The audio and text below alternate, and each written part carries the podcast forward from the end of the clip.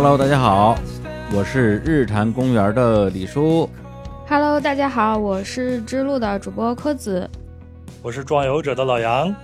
我们是我们是啥？我们是什么？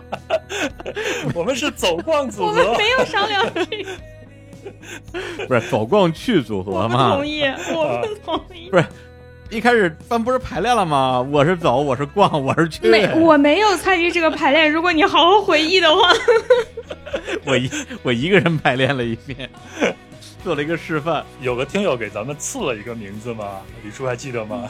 啊。对对，因为我们啊、去年啊，二零二一年的十二月份，我们三个人就这个组合录了一期节目，叫做《走逛国家公园去》。然后呢，后来就有我们的听众在评论区啊留言说：“哎呀，这三个人组合就很有化学反应啊！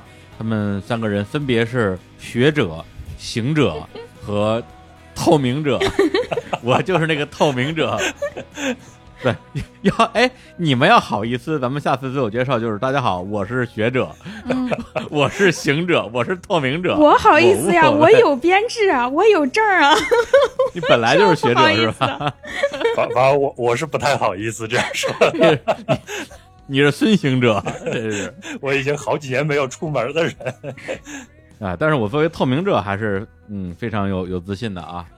然后呢，我们今天这期节目的这个内容，大家看到我们的标题啊，也看到了啊，就是叫做“走逛沙漠去”啊。我们这期节目就是聊沙漠，但是在正式进入主题之前呢，还是得这个盘盘道啊。首先呢，我们要热烈祝贺我们三个人上一次这个联手啊合体录制的节目《走逛国家公园去》，荣获日坛公园最受观众喜爱的节目年度排名第十九名，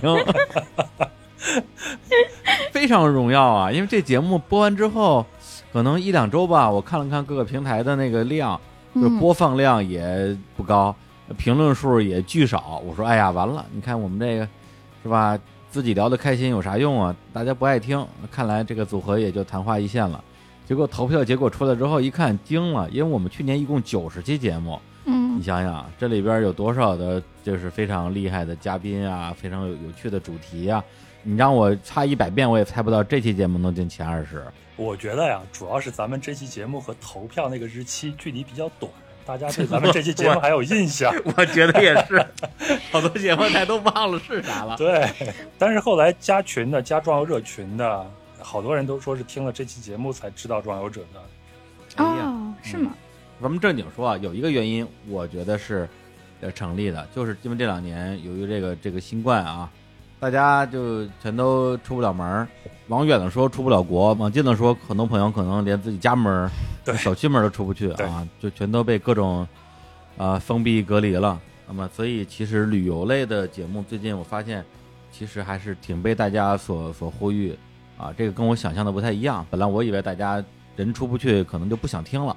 后来发现，大家越是出不去，就越想听一听嗯，这些跟、跟这个世界啊，跟这个世界有关系的一些呃节目的主题啊、所以呢，今天借这个机会跟大家再聊一聊啊，沙漠这个一个主题，然后和我们这两年去过的一些。这两年，这两年哪儿也没去，这两年，我正想问的就是上一期录完之后，大家都去哪儿了呀？然后可能问出来就是什么楼下呀、附近的公园啊。严格意义说，上从上次录完节目，因为上次录节目的时候我还在大理嘛，嗯，从啊上次录完节目到现在，我只去了一次上海，除此之外哪儿都没有去。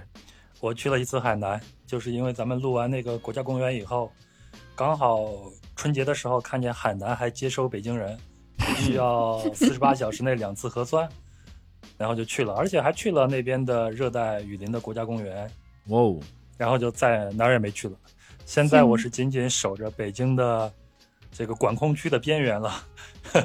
哎，我哪儿也没去，真完全哪儿也没去，包括连回老家也没回，因为担心就是回去哪边有情况，我可能就没办法回来上班了嘛。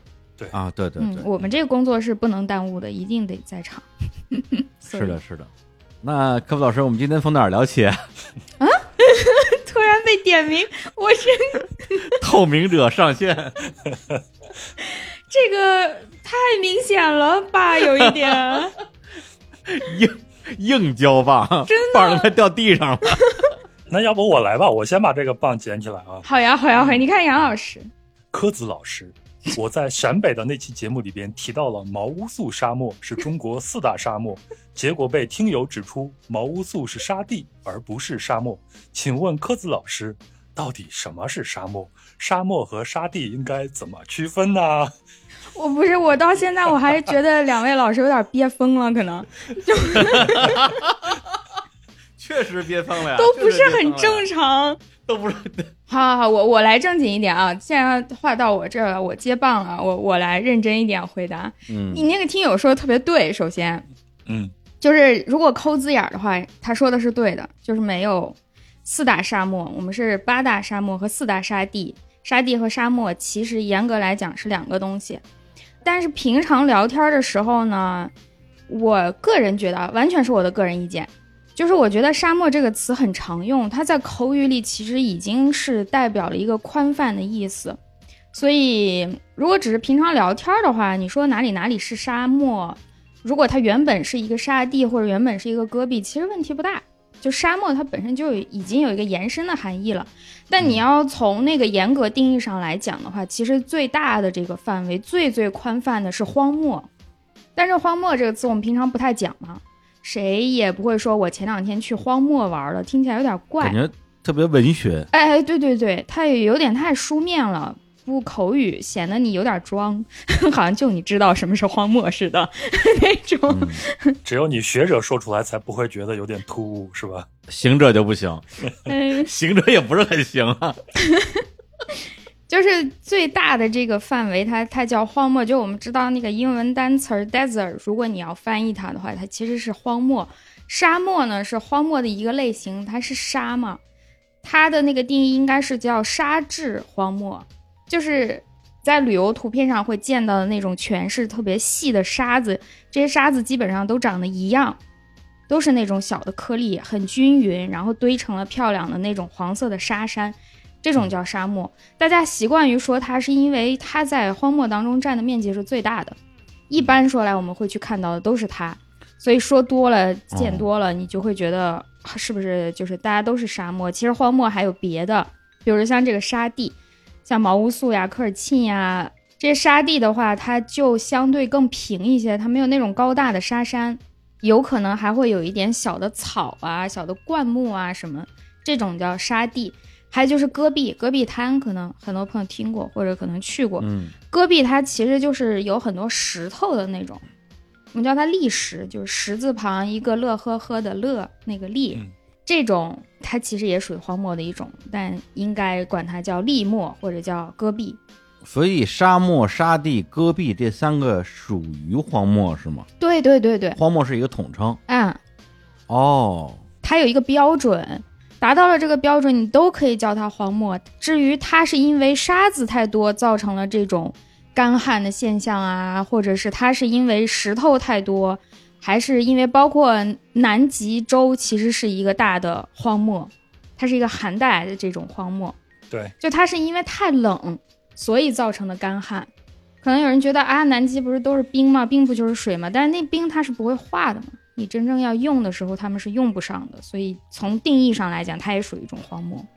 嗯，嗯，非常好啊，非常好。这个首先是一个知识硬科普，嗯啊，所以呢，从大了说都是荒漠，从小的说是沙漠、沙地跟戈壁啊。但是生活中我们因为光用眼睛看，其实呃，科子老师肯定可以啊，但是如果我的话。你把我蒙上眼睛，带到一块地儿，啪，也遮眼布一接，说这个是沙漠、沙地还是戈壁，可能就可能也难住我了。说不定杀了你。我只能统称沙漠也没问题啊，也不至于枪毙是吧？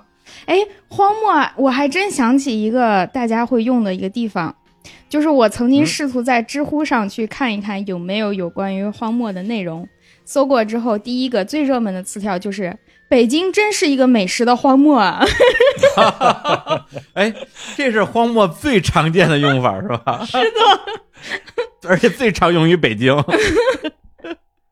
就如果你试图在这种大众搜索平台上，不是学术平台 去搜荒漠的话，很有可能就会搜出有关于它的这种这种延伸的比喻的意象。对，我猜啊，我猜测可能是因为“荒”这个字，它有这个荒凉啊什么这个意思，嗯，它会在字面上给人造成这个暗示，所以大家就会用荒漠。对，就是“荒”这个字儿，它有很强的这种情感，嗯，情感的这种感染力，让你觉得说哇，就是荒漠呀，那一定是啥吃的都没有。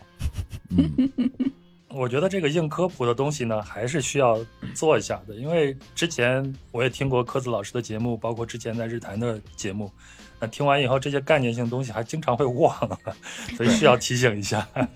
是的，呃，大家有兴趣可以听科子老师做客日坛的第一期节目啊，标题叫《他在沙漠不醉不归》，然后副标题是“九零后蒸汽波美少女勇哎酗酒美少女勇闯大沙漠”，大家可以去找了一些节目，那节目里边其实有很多硬科普，关于呃沙漠的一些分类，包括沙漠的形成啊，沙漠到底是自古以来啊就存在于地球上，还是跟人类的活动有关系啊？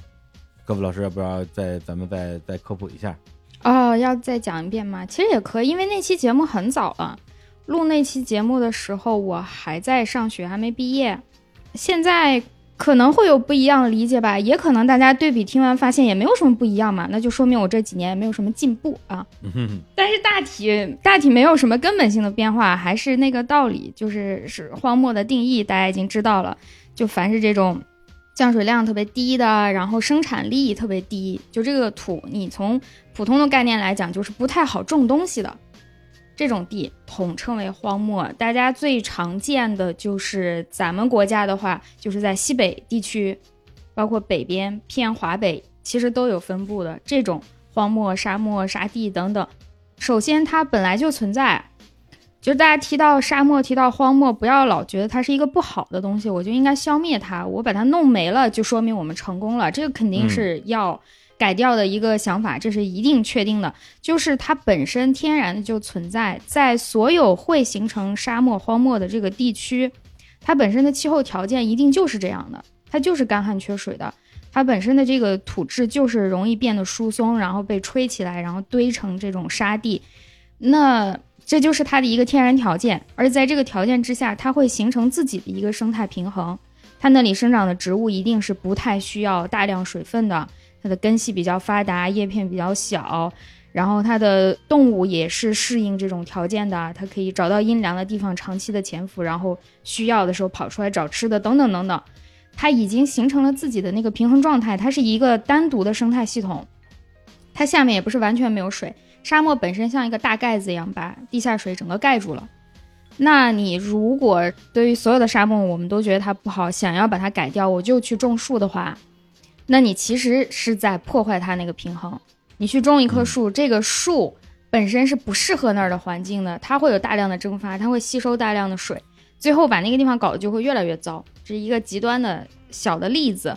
这是一方面，就是大家首先不要觉得沙漠是一个坏东西。其次呢，就是，但是我们又天天在讲治理沙漠，为什么？是因为很多时候我们现在面对的很多沙漠是由人类自己造成的，是我们的生产生活的强度太大，我们去过度的开垦、过度的放牧、过度的种植，造成它本来不是沙漠的地方变成了沙漠。变得生产力下降，那个土壤变得质量越来越差。那对于这种是应该去治理，所以这个其实是两方面的一个问题。比如像说内蒙古那边有这种草原沙地化，嗯，应该就是你讲的第二种情况了，是吗？就是因为有人类的生产或者人类的活动逐渐的增加，人口暴增，然后造成他们的草原逐渐退化，变成沙地化。对对，这个是需要我们去治理的，对吧？对，这个是需要去治理的，而且这个治理往往你应该做的事情。说你种树啊什么的，这个是一方面，但是往往它的治理更重要的在于改变你自己本身的那个行为。你只要把你的行为改了，很大程度上它会自然恢复的。地球本身这个恢复力它是存在的。比如你是滥砍滥伐的话，你与其说我现在开始疯狂的种树，还不如把你滥砍滥伐这个行为改掉，去找一个更好的替代性的产业，让大家在不破坏环境的情况下去挣钱。这个是更加有效，而且更加可持续的。所以很多工程，如果你只单纯的去看它现在的种树率的话，好像很高，但真正有没有起到效果呢？很难讲。你如果一边种树，一边还在过度的放牧，草场还是被啃掉，它不是一个可持续的这种治理的方式。嗯，那我理解其实就是说，如果这个沙漠本身它是一个自然生成的沙漠，那它就是大自然里边的一部分，就嗯跟海洋、雨林，是吧？嗯高山、湿地一样啊，它是一种自然的地貌。嗯至少从地球母亲的角度，是没有说这是一个坏孩子的这样一个评判的。人类嗯之所以提到沙漠，好像就有点儿嗯，想要皱眉头，想消灭它，是因为它不像那些土地肥沃的地方适合人类居住嘛？对嗯对对，那人类其实也是从非常利己主义的角度说，哎，所有不适合我们生存的，或者是不是有利于我们这个生产工作的，都应该消灭掉。比如说嗯白天能工作，晚上就不能工作，那能不能把睡眠消灭掉？嗯我相信如肯定有人有这有这种需求，他觉得睡眠这东西就是坏的，因为它浪费我的时间。但实际上，我们也可以不这样去看待问题嘛。对，就特别是从整个的生态平衡的一个角度。那么那些由人为造成的，特别是那种大面积的由于破坏造成的这种沙漠化或者荒漠化，那这个就属于就怎么说，就就自己作嘛。对，就是就无论是出于什么样的目的，然后导致人类自己的生存环境反而受到了破坏，那谁破坏的话，谁来修复嘛？是这样一个逻辑。跟这个有一个可以类比的问题啊，就是现在最火的这个全球变暖的事儿。嗯大家也是一提全球变暖就觉得特别不好，哎呀，变暖了，糟糕了，这是个坏事儿，我们一定要停止它，都怪人类一天排放吃那么多，等等等等。其实全球变暖和荒漠化非常类似，就是首先温室效应就是天然存在的，如果没有温室效应，人类早死完了，所有生物都死完了。你必须要靠外面这个大气层里面的这个温室气体来保持一个十五度左右的这个恒温，生物才能存在，平均温度十五度。反正就是本身温室效应是一个存在，而且是一个有利于生物的事情。其次呢，气候变暖也就意味着你这个平均温度在不断上升，这个事儿也是客观存在的，因为我们就在暖期里，它本身就在升高。但是由于人类的过度的生产、排放二氧化碳、排放其他的温室气体，造成了它额外的有快速升高，这个是我们应该去治理的。其实它荒漠化很像是吧？荒漠本身嗯也是存在的，但是由于人类把它变得更多，那么我们应该把我们造成的那一部分给它治理了，是这样的过程。对，但是也别治理过头了啊！治理过头了，那全球变暖就反过来变成什么冰川期了。哎，这个不一定。如果它一直变暖下去的话，它的那个呃循环关系也会造成它又回到冰期的。它不会一直变暖下去。暖期和冷期本身它就是在一个波动交替的过程里。嗯，哎，我觉得这个走势怎么越来越学术化了呢？接下来我估计要考高数了。对啊，哦啊呀，不会的，我也不会。不是 这些上上价值观的问题，我本来以为叫叫节目最后聊呢，结果上来就上价值了，也挺好。哦啊，这就上价值了没有呢？还没没上价值呢。远远没到。还没上呢，一会儿一会儿再上。哎，那我行者上个线呗。前头我听科斯老师提到说，全球有十大这个沙漠嘛？什么是十大沙漠？然后咱们在聊这个十大沙漠的时候，也盘一下点，盘盘道，看看咱们都去过哪儿，好不好？哎，对，盘一盘。嗯嗯，好的好的。好，此时我就要开始念维基百科了。嗯，但这个十大沙漠它应该就是按照面积去评的，没有什么别的指标，不是靠颜值啊。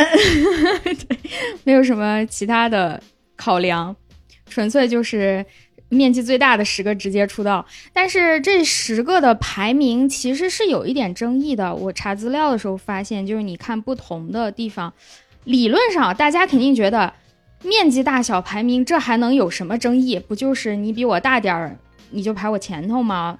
对啊但是就是前面说那个问题，荒漠是一个很宽泛的概念啊，在那种比较核心的地方好说，你一看你就知道它是荒漠。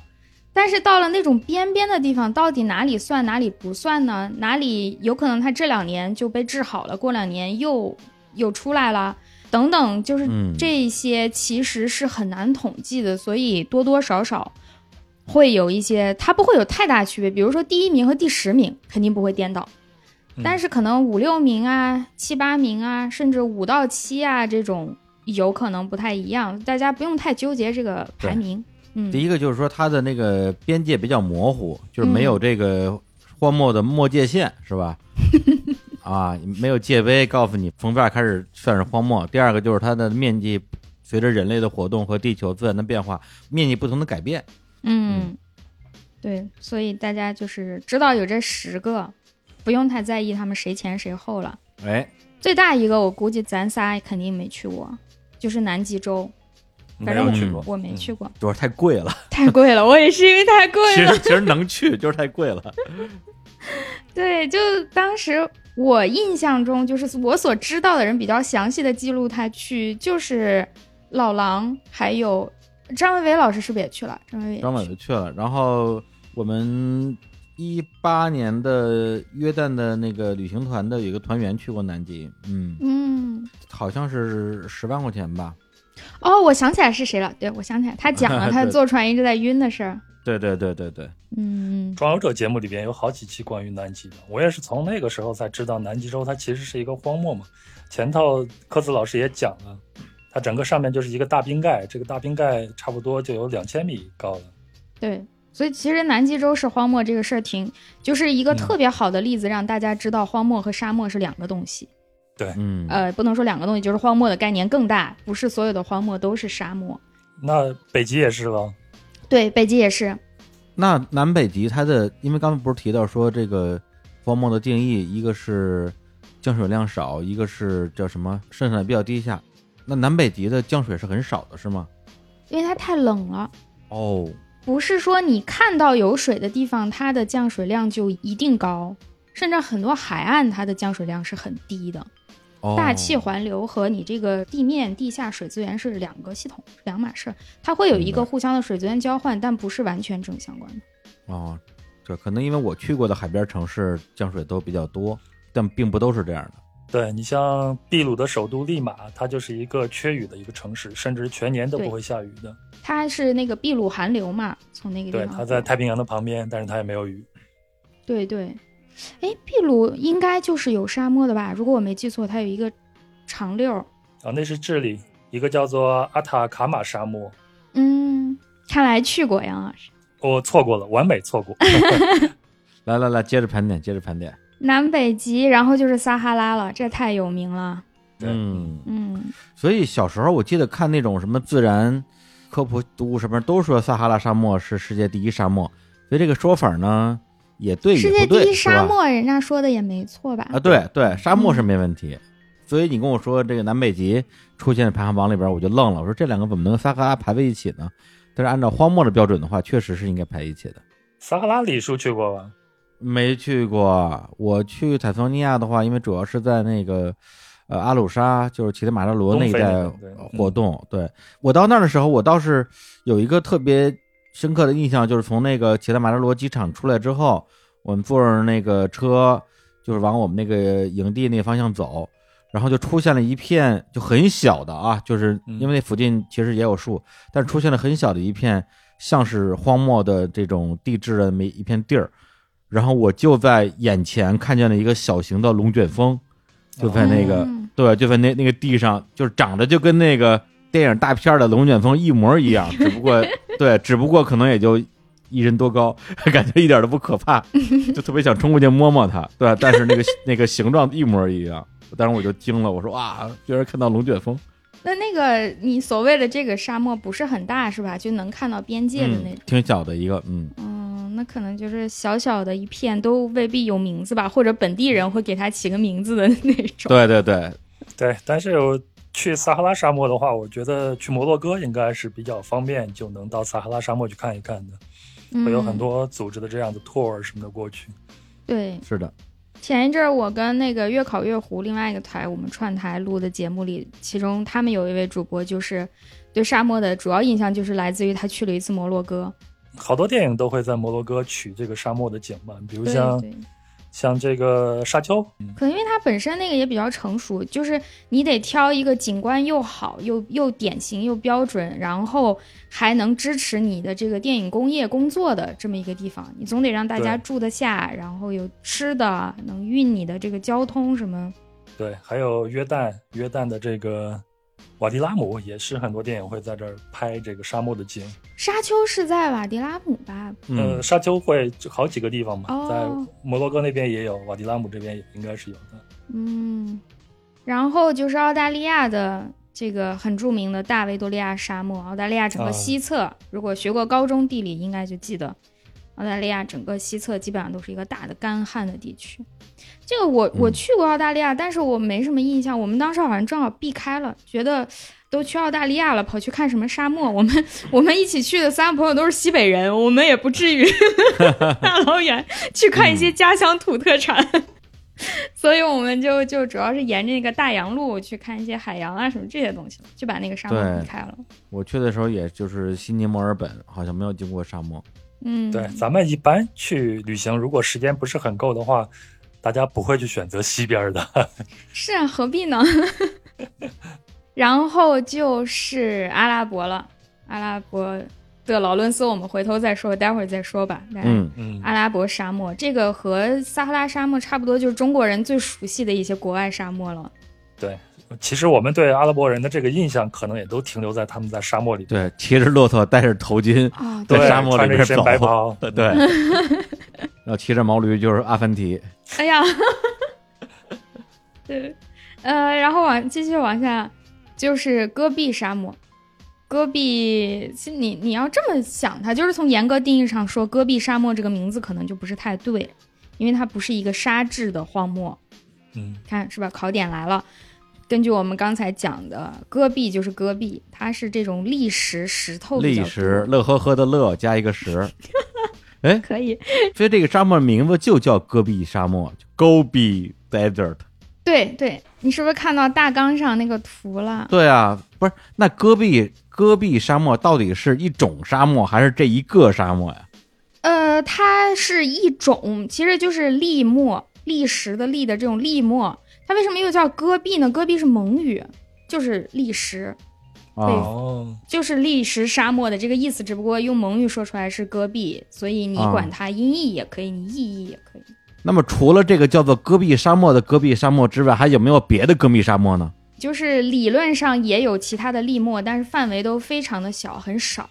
所以总体来说，全世界的戈壁也基本上就是这一块儿了，就是咱们国家的内蒙和外蒙大概这一片。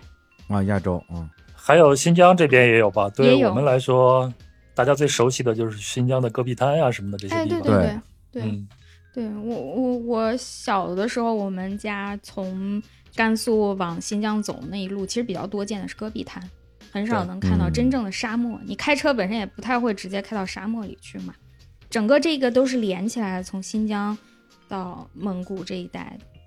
然后就是卡拉哈里沙漠，这可能我们听比较少，也在非洲。然后呢，就是巴塔哥尼亚，咱们前头提到智利那个沙漠叫做阿塔卡马沙漠嘛，它应该就属于巴塔哥尼亚沙漠的一部分了。如果我没记错的话，如果记错，请大家尽情的批评我。哦，你们现在为了赚评论，是不是在故意说错一些话？不不是啊，不是你们你们看一下咱们眼前的这个这个地图，阿塔卡马沙漠在南美洲的最西边，巴塔哥尼亚沙漠在这个哦南美洲的中南部，哦，那不是一个地方，这是两个沙漠，嗯 现场纠错，可以啊，我错了李叔，我错了自主看地图了已经。那可不是吗？是的，是的，可以跟大家形容一下，就是在这个南美洲这个州的东南侧一个长溜是巴塔哥尼亚沙漠，然后它的西北也是沿着这个海岸线，沿着西海岸线，应该就是我说那个寒流那一带吧，嗯，在那个地方，那个是阿塔卡马沙漠，是另外一个。然后巴塔哥尼亚下面就是叙利亚沙漠，嗯，也在中东了。大家应该没有去过吧？没有去过叙利亚沙漠，离叙利亚最近我就是到了黎巴嫩而已，但是没有到那个叙利亚那边的沙漠去。哦，那已经很近嘞。嗯，是很近，因为他们整个面积就很小嘛。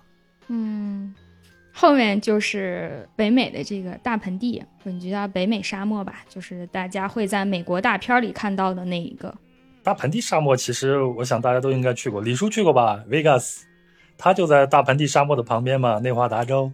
哦，我当时是开车从那个洛杉矶去拉斯维加斯嘛，中间嗯路过大片的这个沙漠地区，那个就是你刚刚说的这个大盆地沙漠是吧？应该是差不多就在那一带了。它总体你可以把它统称放进来。对，就是当时美国为了补偿这个印第安人，就在沙漠里边给他们划了一块自留地，让他们发展其他这种产业嘛，所以才有了 Vegas 这个城市。嗯，而且大盆地沙漠好像还有最著名那个五十一区，这个知道吧？哦，我知道啊。对这都是一些电影里的东西。对，就是外星人居住的地方。嗯，就刚刚说的这十个，就是世界上最大的十个荒漠，大家可能觉得，哎，怎么好像没有听到我们熟悉的，比如说塔克拉玛干沙漠，这不挺大的？这是咱们中国第一大沙漠嘛？对呀，这个是在中国属于八大沙漠和四大沙地之一，基本上也是按照面积来分的，就是这八加四，这个是最大的塔克拉玛干。但是它在世界上呢，就是我们刚刚说的是荒漠嘛，十个最大的荒漠，所以没有它。实际上再往下排一排就排到它了，就卡位、嗯，卡出到位。两位老师知道我在说什么吗？不知道，不知道普及一些时髦的知识。不知道。好，评论区的朋友们刷起来，什么叫卡出到位啊？终于证明你是个九零后了。哎，我好开心。然后说回来，说回来，咱们国家的，就是这个，有些朋友肯定都去玩过。我觉得只要去去沙漠玩过，肯定就是这几个地方了。什么塔克拉玛干，有一个可能你没有听过，就是古尔班通古特，在新疆，新疆北疆那边的地方，这是一个。还有库木塔格，库木塔格，你只要去过什么敦煌啊，或者这个现在流行叫什么环线，反正就是从甘肃往新疆走的话，这一带你要过沙漠，就有可能是这个库木塔格沙漠，还有再往南一点就是柴达木沙漠，这都是一些很熟悉的名字。还有巴丹吉林，巴丹吉林前两年旅游特别热，嗯它的那个沙丘很漂亮，所以非常有名。它的沙丘很著名，就是高大的这种沙山，然后还有湖泊在一起，就非常的好看。还有腾格里沙漠，这两个基本上是挨着的。哎，我们有去过它两个沙漠连在一起的那个地方。再往过一点就是乌兰布和沙漠，这个就到内蒙了。再过去呢，就是我们熟悉的那些沙地，啊，还有一个库布齐沙漠，也是在这附近。沙地就是前面杨老师说到的那个，是你的听众纠正你的，毛乌四大素沙地地了，其中一个就是你说的这个毛乌素沙地，还有呢浑善达克沙地，呃呼伦贝尔沙地，还有科尔沁沙地。你听到呼伦贝尔，你下意识会觉得是啥？大草原。草原呀，对，大草原。呼伦贝尔大家熟悉是大草原，包括科尔沁其实以前也是草原，对啊毛，乌素也是，所以就是沙地它总体来说都是由于退化造成的。原本它就是这种草原或者是条件更好的地方变成了沙地，所以你你那个听众也没有说错，它和巴丹吉林之类的这种沙漠确实还是存在比较大区别。好，这个就是咱们国内的一个主要沙漠沙地的。嗯，现在我们就可以聊了，大家都去过哪个？刚才说的这一大堆里面，我天，那我先抛砖引玉吧。我这个人生之中啊，就我认为我去过的第一个沙漠，它在中国河北省的保定市 啊，就是就是因为那时候我上小学，上小学的时候一直在北京嘛。北京虽然是一个美食荒漠，但是呢，就是也没那么多沙子啊。虽然有很多沙尘暴，但是呢，它毕竟在天上不在地上，所以当我当小学时候的我第一次到了我这个河北老家，在保定市底下的一个县，然后看到一大片一望无际的这种，真的就是沙的漠啊，那我就认为它是一个沙漠啊。你说它有多大？其实没多大啊，但是因为我小啊，所以我确实一眼望不到边，个儿也矮啊。然后还在沙漠上拍了一些这种特别武侠的照片儿、嗯可能是模仿小时候看的什么《双旗镇刀客》呀 之类的 电影儿，嗯啊，觉得确实特别有那种拍古装片儿、武侠片儿的感觉。然后那个时候就跟那个郭靖在那个太湖边上说：“勇儿，这就是海吧？” 就就一一就一模一样，特别兴奋，跟我爸说：“爸，这就是沙漠吧？”啊，我爸怎么回答的我也忘了，反正那就是我对沙漠的最初最初的印象。然后那之后，呃，在国内去过的沙漠，零四年去过贺兰山那边儿。当时参加一个摇滚音乐节嘛，那边那个地貌，我觉得应该是属于沙漠的。哦，然后知道是吧？嗯，然后就是呃前年了，前年其实那个自由行刚开的时候，就非常充分的使用了一下这个自由行的那个呃机票啊，随心飞。对对对，不是自由行，随心飞的机票，然后去了好几趟西北，其中包括去了两次敦煌，还去了一次。呃，内蒙古的阿拉善盟啊，那边也是呃几个大沙漠的一个交界处。国内的沙漠的经历主要就是这几个了，那就挺全乎的了。反正国内吧，比较有代表性的，你看你从东到西，河北好多人不知道，河北其实也是有有沙漠的，而且它河北的治沙可是很有名的，是被当成标杆这个塞罕坝是一个典型的治理工程。哦，就治理很成功是吧？对对，治理的非常成功。当然总是要树立一些标杆，但人家做的好嘛，就会被选为这个标杆。哎，那你去完之后，你有觉得他们有什么区别吗？在你的印象当中？嗯，没有。沙漠嘛，我的主持人生涯到此为止。他如果让我感觉到区别很大的话，那我就会觉得其中一个一定不是沙漠。哦哦，是这样啊，对吧？哦，你没有觉得沙漠也是有多种多样类型的？嗯，只能说跟你的节目可能白录了吧，就是没有没有特别认真的去研究它的这个什么土质啊、地质啊、地形地貌。但是就是在你的印象中，只有那种。呃，黄色的曲线流线型的那种沙山，那个东西叫沙漠，是这样吗？上边如果有一些那种没有什么植被的一些山啊，或者是这种小的丘陵啊，那我也会认为这个应该是一个偏沙漠的地貌吧。嗯，对，但如果说郁郁葱葱，那肯定就不是沙漠了。反正哦，那可不吗？我是这么判断的。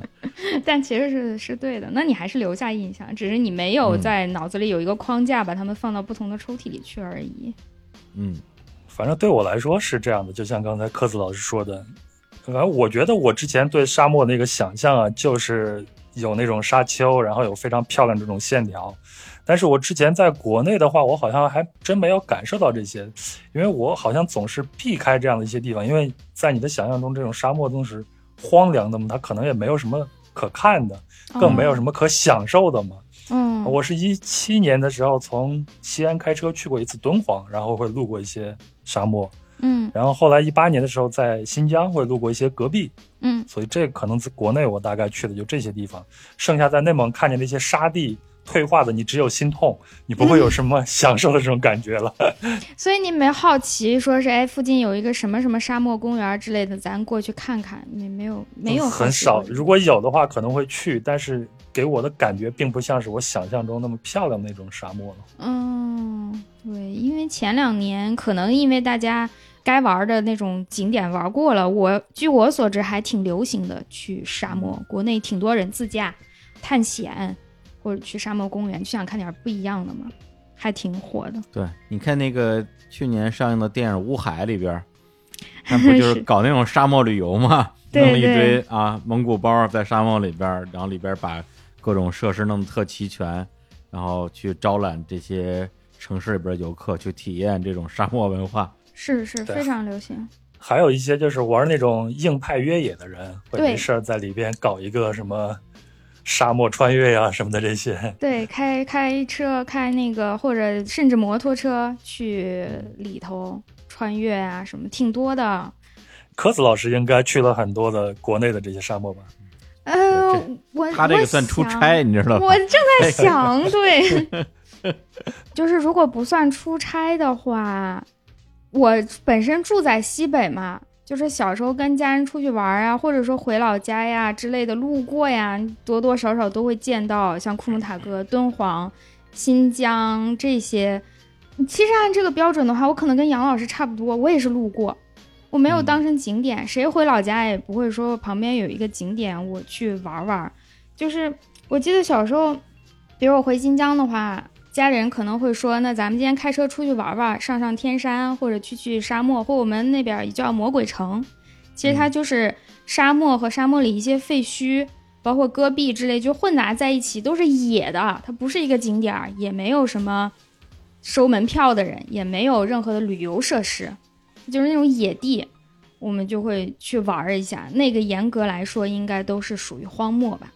嗯，然后出差的话，去的就是巴丹吉林、腾格里。我们那时候是在那做这个气候变化的研究，所以要去采样，去看一些剖面，还有包括地理实习，大家都会去看。最明显的就是我第一次认识到沙漠和沙漠有区别，就是在那儿。就我们当时走在一条路上，左手边是巴丹吉林，右手边是腾格里，它都是沙漠，而且两个沙漠就挨着。但是巴丹吉林就是那种很漂亮的细沙，特别高，然后腾格里就是几乎是平的，而且它那个沙丘就不是很明显。它有一个特征叫格状沙丘，就是它的风先一个方向吹，再垂直吹，吹出来就吹成的像格子一样。你站在那儿的时候，那一瞬间就会意识到，哦，原来沙漠和沙漠长得是完全不一样的。你单个看它们不觉得？它那个格子是横的、竖的都有是吗？对，它就是先这样这个方向横着吹，吹完之后那个风向变了，又变成竖的往下。等于说先垂直的吹，再水平的吹。对，然后这不就吹成格子了吗？先吹一一堆横线，再吹一堆竖线，它们搭在一起就画出了格子形状。大意啊，大意是这样。所以这个是我第一次就以工作以以学习吧，不能叫工作，那是就是去学习，去沙漠，后来就是去库布齐、去毛乌素这些沙漠去看他们。毛乌素就是沙地了，那也是我就是哦意识到不一定要有大的沙丘，它只要是相对比较荒凉的这种地方，其实都可以叫做它是一个荒漠。大概就这些。那你去了这么多次沙漠啊，就肯定比我跟老杨去的多。这这里边有什么好玩的吗？就回答一下刚才老杨说那个问题，就是他觉得这东西很荒凉，对，又又很艰苦。我为什么要去那里边玩啊？如果除了科研和工作之外，科子觉得沙漠里边有什么东西是吸引你的，或者让你觉得很美的东西吗？哎呀，这个问题我最近好像总是被人问和想到这个问题。柯老师快把我晃晕了，何老师在在视频里一直在晃，我天！对不起，我有多动症。一会儿我被直接的被催眠了，你知道吗？我天哪！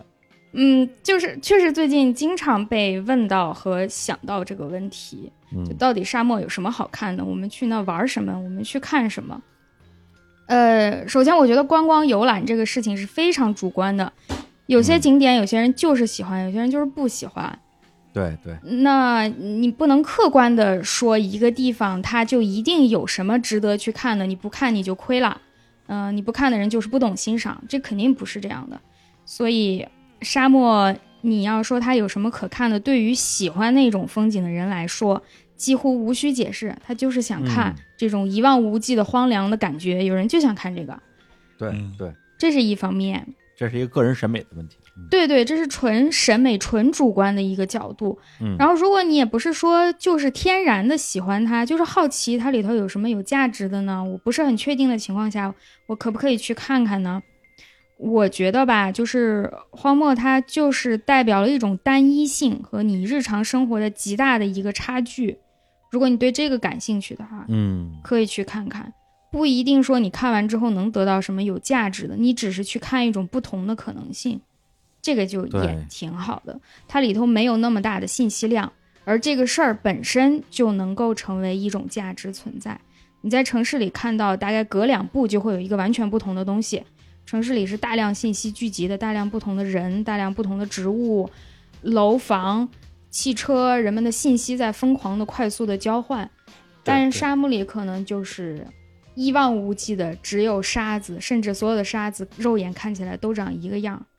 那么这种地方，如果你感兴趣的话，可以去看看。然后你看的更细，待的时间更长，就会发现，在这种一望无际的相同的沙子里，它又有不同的东西，它又有它自己的更多的一个生态，它的动态，它里面在活着的那些东西，他们是怎么样生活的一个节奏，去看这个也挺有意思的。如果要笼统的回答沙漠有什么可去的话，在很多人他可能就是单纯的享受一种冒险。嗯嗯，我之前和烤糊我们那个节目里，我推荐一下这期节目吧。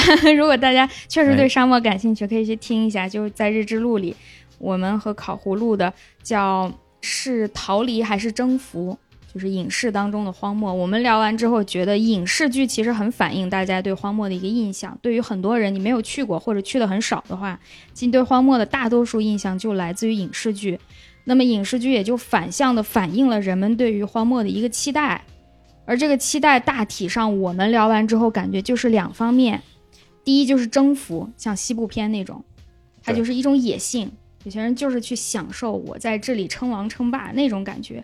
另外一个极端就是它是一个没有你现实生活中规则的地方，它是一个逃离的区域。你到了沙漠中，到了荒漠中。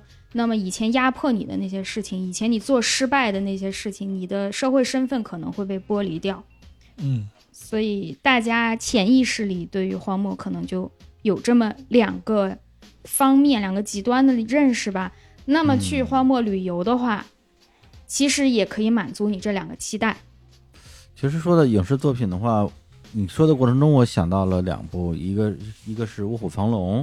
嗯，里边有一段就是玉娇龙嘛，本来是要结婚了，后来就是在沙漠里边碰到了小虎，就张震演那个角色，那个其实我认为就是一个很典型的逃离，是的，是的，对，就完全远离他们之前的叙事，它甚至都已经脱离了整个剧情的主线。对，你可以把那段掐出来看的那种感觉。对，完全是一个支线剧情。然后另外一个就是《东邪西毒》。嗯的就王家卫这个版本，他本身拍的就是全是在一个荒漠里边拍的嘛。对，那那那里边我感觉到的可能更多的是征服。对就像你小时候去那个沙漠，第一次见到沙漠，你就会觉得自己成为一个侠客，因为它天然的会带给你这个地方是一个修行修炼，看起来很苦，有它的一个约束，但这个约束会成为压迫你继续变强大的一种力量的这个感觉。然后我前两天玩了一个 PS 四上的老游戏，叫《Journey》，就《风之旅人》。对我作为一个就真的是不太打游戏的人，也很难把一个复杂的游戏玩下去，或者是打通关吧。结果那天我应该是晚上七八点钟的时候开始玩的，到凌晨三点钟左右就通关了，就直接一一一一口气通关了。他那个游戏就是一个小人儿，身上穿着一个带小布条的衣服，在沙漠里边走，从头到尾就只有沙漠。当然最后出现一个冰川，但现在可以认为那冰川也是一个荒漠的一部分嘛。然后在路上，真的是你走来走去就只有一片黄色，嗯，还有你遇到的一些很小的，就是啊，我不知道这东西，那个小布条那个东西它它叫什么，反正就是在沙漠之中，呃，寻找力量吧。然后最后要去到达一个终点，而且这个终点又不是一个一般意义上的赢得胜利的一个终点，所以这游戏它本身就是一个从设计上非常有魅力的一个游戏。作者还是陈星汉吧。然后那一次我觉得是给了我一个近似于你刚才说的，就是沙漠的单一性，嗯，带给人的那种冲击力和那种魅力的这样一个体验。所以你说那时候我脑子里。第一反应出来的，呃，甚至不是我自己本人去过的任何一个沙漠，而是游戏里的那个画面。您在里边真的是走了，走了好几个小时啊，真的是。嗯，那这还挺有意思的，不是你亲身体验到的，反而是在游戏里抽象的得到了这个情感。对，因为他把整个沙漠的体验就是给你浓缩化了嘛。嗯啊，当然亲身体验，我刚才提到那个阿拉善。这次应该是我在国内的沙漠里边印象最深的一次，就是当时是参加一个电子音乐节，然后那音乐节离我们住的地方还有一点距离，大概有个至少一公里吧，一两公里吧。然后也是晚上两三点钟，啊，音乐节还在继续啊，音乐节一直到天亮，然后我们就就累了，就说回去睡觉吧，然后就从那个音乐节离开往回走，那路上肯定是没有路灯啊，因为那是一片沙漠。但是但是有路啊，有路就不错了。然后就在那个过程之中，你想想旁边也没有，肯定没有任何的光污染，然后你离开那个舞台稍微远一点，声音啊、光什么的都就都看不到了，被沙丘挡住了。然后抬头就看见的是整个满天的繁星，然后四、四周一片寂静。嗯这种感觉，可能你在其他的这种自然地貌环境之下，很难去找到类似的体验。嗯，它有点把像把人放到一个异次元、异空间里了的那种。是是是是这种感觉。反正听你们两人说，我自己脑子里边就在构建这个画面，我也在嗯想啊，就是我有点说不太清楚，但是呢，在大概在一五年的时候，我碰见一个嗯玩户外的老哥，他当时问我说：“你喜欢就怎么一种出去玩的时候怎么一种玩法？”我说：“我喜欢去城市里边呀，跟人打打交道啊，听听他们的故事啊什么的。”然后那个老哥就语重心长的跟我说：“你还年轻。”等你老了以后呢，你可能就会喜欢这种山野啊这些地方。钓鱼，钓鱼还没有，果不其然，我这两年就开始喜欢去徒步啊，就是一个人、两个人面对这种大自然，就包括像刚才描述这种沙漠的这种情景，我就非常非常的向往。我觉得可能就是现在我们接收的信息越来越多了，你现在可能就需要有一个过程或者有一个仪式，把脑子里边东西给它掏出来。嗯，那这个过程可能就去山野或者去荒漠里边，会更能容易的去实现它了。嗯，嗯我觉得它是两个不同的维度的东西啊。呃，因为那科子本身做科研的，可能更有感触。就是我觉得，比如说人文，因为比如《壮游者》这个节目，它的全称叫做哎，人文旅行声游记 我还想让李叔说呢。李李叔伸出了一只手，请。你看，《人文旅行深游记》这里边儿头两个字就是人文嘛，因为因为老杨本身是一个非常注重这个旅行的人文性的一个人，每到一个地方之前啊，要去要去看它的历史，去那之后也会去它的一些这种人类文明的呃痕迹啊，无论是一个非常壮丽辉煌的建筑，还是一个遗迹。啊，去看一看。对我我我自己也是这样的，对。但这两年我也会觉得说，除了这些人类留下来的文明和文化之外，对啊，就是自然本身它是蕴含着巨大的能量跟力量对和它的这种天然的魅力的，对。所以很多时候这两者其实并不冲突，并不冲突。嗯嗯没错没错。嗯，它不但不冲突，它一定是相互适应的。嗯，很多文化就是基于它的这个自然环境才能形成的。对对对。嗯，哎，那咱们要不然就开始讲讲这个国外去沙漠玩的经历。那我就要闭麦了，我没有去过。对，你可以点评。好吧，嗯，我能发出一些羡慕的声音。对李叔先来呗。啊，就顺着柯子说，就是自然环境跟人类文明的这种相互成就吧。就是一八年的时候啊，日坛我们那时候还在做这个旅行团，然后我们当时招募了一个十六人的旅行团去了约旦啊，约旦是整个中东应该说是相对来讲最和平的一个国家吧，因为这国家的主要的支柱经济就是旅游业啊，它也不能让自己不和平，然后跟周围几个国家、跟周围几个敌对国家的关系搞得都很好啊，兼于其处。然后我们就去那儿，到了著名的这个叫瓦迪拉姆沙漠，啊，又被称为玫瑰沙漠，又被称为月亮谷。玫瑰沙漠是因为它整个沙漠啊非常的大的面积，沙漠的这个颜色全都是像红酒一样的这种颜色啊，也可以认为是玫瑰的颜色。在照片里看到的时候就已经很漂亮了，到了那个地方之后看到的确实是玫瑰色的，但是它随着不同的每天的不同的时间、不同的光照啊，颜色也会有变化。有的时候可能是金色的，有的时候是这种有一些粉红色的。然后晚上我们就住在沙漠里边的那个帐篷，确实也跟刚刚我提到的我在阿拉善沙漠里边遇到那个经历是很类似的，就是晚上到了十二点一点，小伙伴们我们聊完大天儿，吃完好吃的东西，就各自要回到帐篷去休息。然后我自己是特意绕了一个大圈子，就不想太早的回去睡觉，就在沙漠里转了转。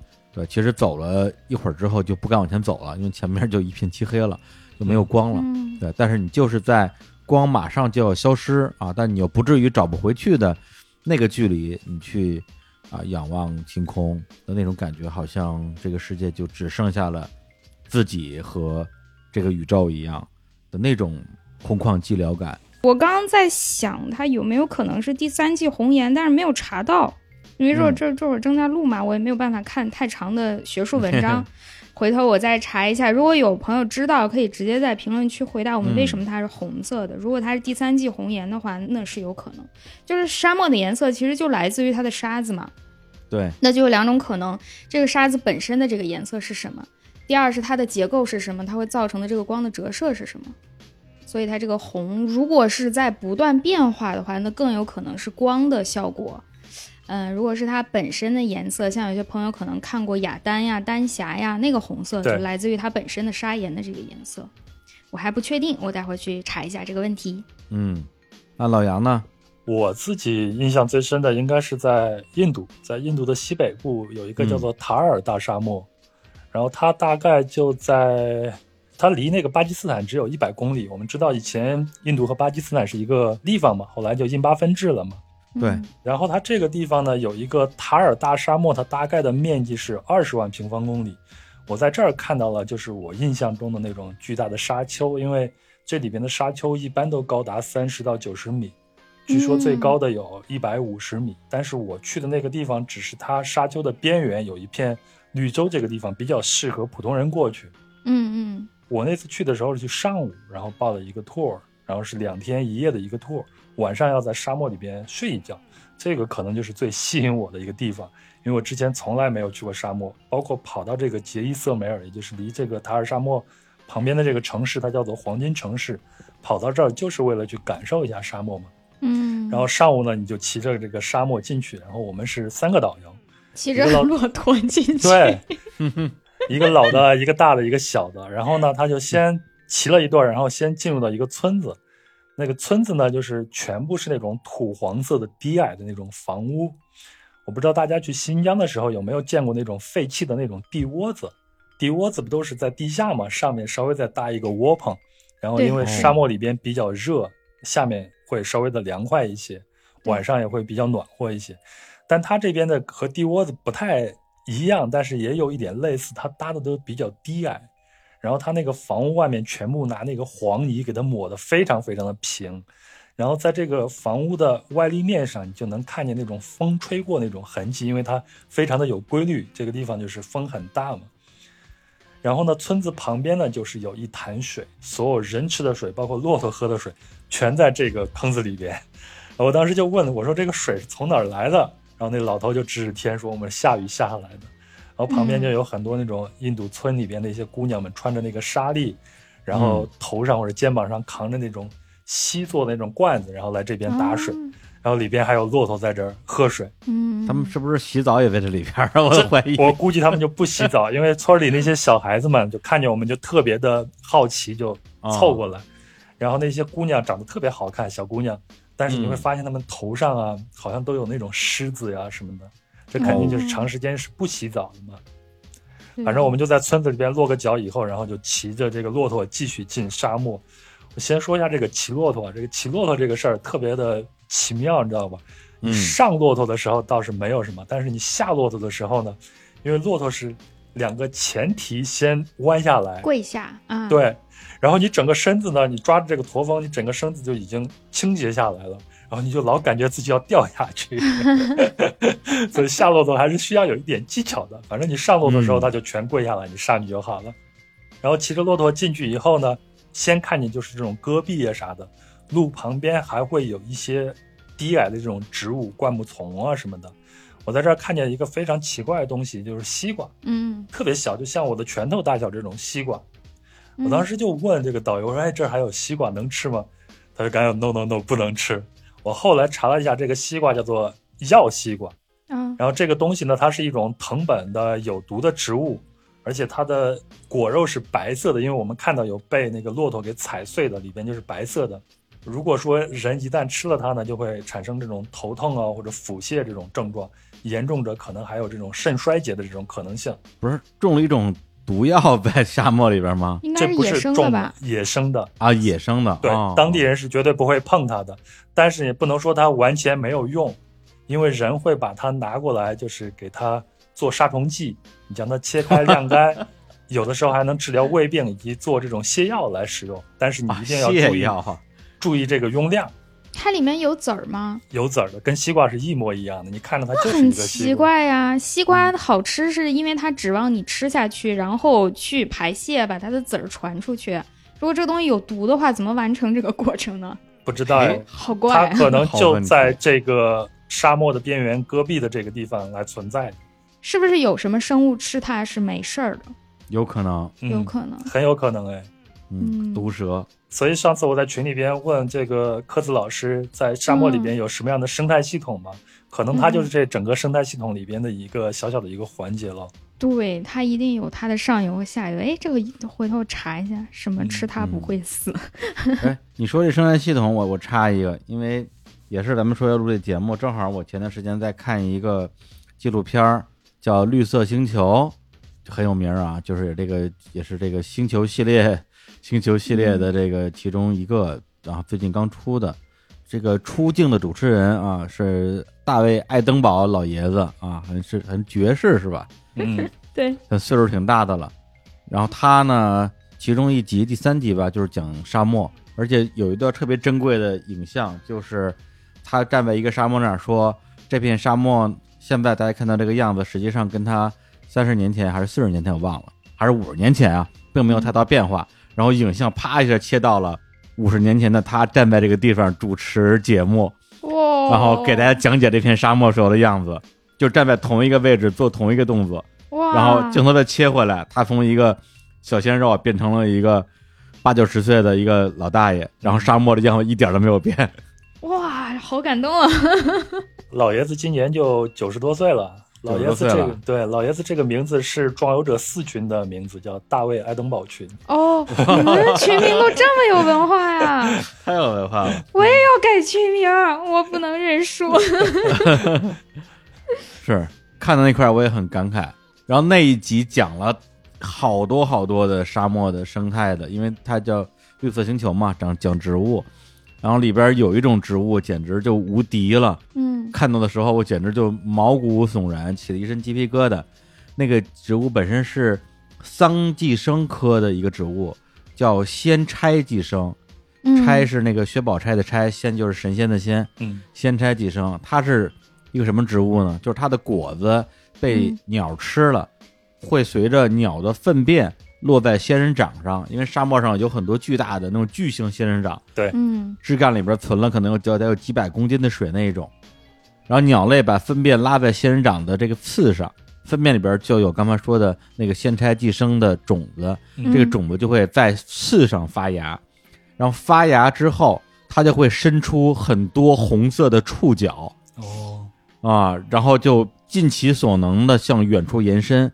如果到最后它啥也没够着，这个触角就枯萎了。嗯，但它如果运气好，这个触角能够从刺的位置一直伸到仙人掌的它的这个主躯干，它就会直接扎进去，潜入到仙人掌的体内，吸它的水，然后随着它这个触角往里边延伸，整个就是在相当于是在仙人掌的体内就长满了这个植物，然后到了到了第二年，在仙人掌的身上就会开出很多很多朵大红花。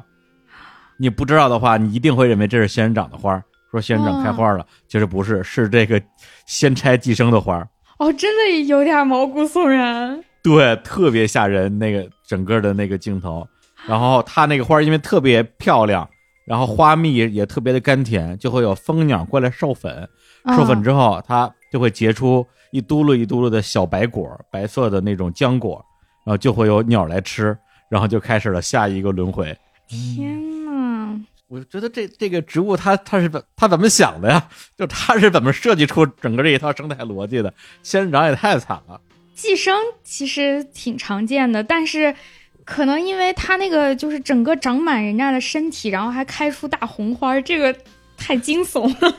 对啊，像城里能见到的藤蔓，一般就是围着树或者围着墙，嗯，但它没有破坏嘛，它寄生是寄生，但它破坏力没有那么强，也没有那么刺激的颜色，就觉得还好。对，而且不知道的还以为是仙人掌开花了呢。对呀，但是这也说明，不管是动物还是植物，包括人，大家的生命力都是很顽强的，都在倾尽所能去找适合自己生存的这种方法了。嗯嗯，沙漠里边也同样是如此。对，是站在咱们的角度觉得这东西特恶心啊！你掏空了人家的身体，只为了自己的生存。对，难道我们人类不是地球的寄生虫吗？对呀、上价值了，地球上价值了，上价值了，上价值了吧？猝不及防。嗯，那这期节目是到这儿了吗？没有，还有呢，还有呢。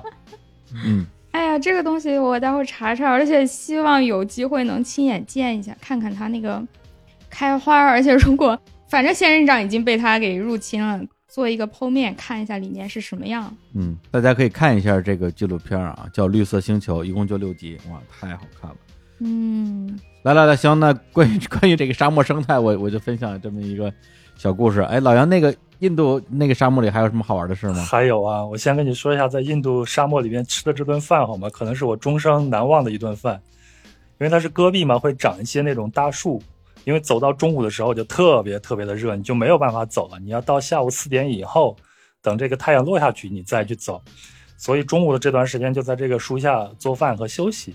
然后你发现我们的这两个导游，他做呃一大一小，他做饭的时候就是先在沙地上挖个坑，然后旁边垒几块石头，然后从这个骆驼这个包里拿出一个平底锅，然后再拿一个煮汤的锅，然后平底锅呢就开始用手就开始拍这种面饼子，在上面做这个饼子，然后煮汤的锅呢就加上蒜呀、洋葱啊、土豆啊、白菜啊，就做一锅咖喱，就着这个煎饼子一起去吃。